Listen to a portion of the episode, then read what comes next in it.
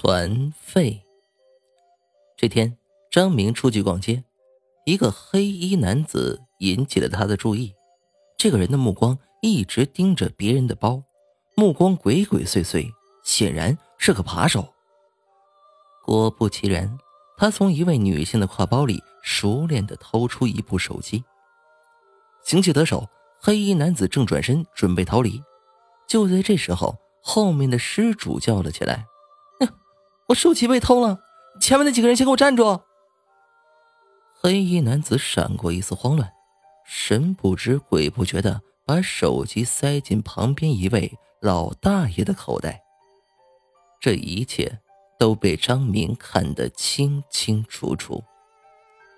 失主拦下张明等人，扒手脱下外衣，翻出口袋，证明他的清白。张明也照做了。老大爷刚把手伸进袋子里，手指就像触电般弹了回来，手机啪嗒一声掉在了地上。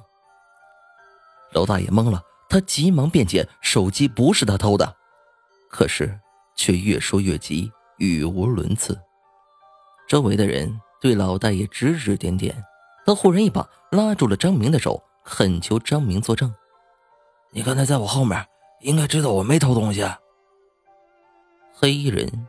朝张明瞪了一眼，警告他别多管闲事儿，右手露出了藏在袖子里的匕首。张明支支吾吾的回答：“我我不太清楚，不过我看到他鬼鬼祟祟的，非常可疑。”这回老大爷是百口莫辩了。施主看他年纪挺大，也不忍心送他进监狱，只是让他赔了点钱。老大爷伤心的离开了。几个月后，因为一场意外，张明去世了。他来到了阴间，需要交船费渡过黄泉。船夫对他说：“我这里不收钱，只要你把身上最没用的东西交给我就行了。”张明死的时候身上没带物品，他为难的摇了摇头。船夫惊讶的说。不能啊！你明明还有一件没用的玩意儿啊！张明疑惑的瞅了瞅自己的身体，在哪儿啊？我怎么不知道呢？你帮我拿出来看看。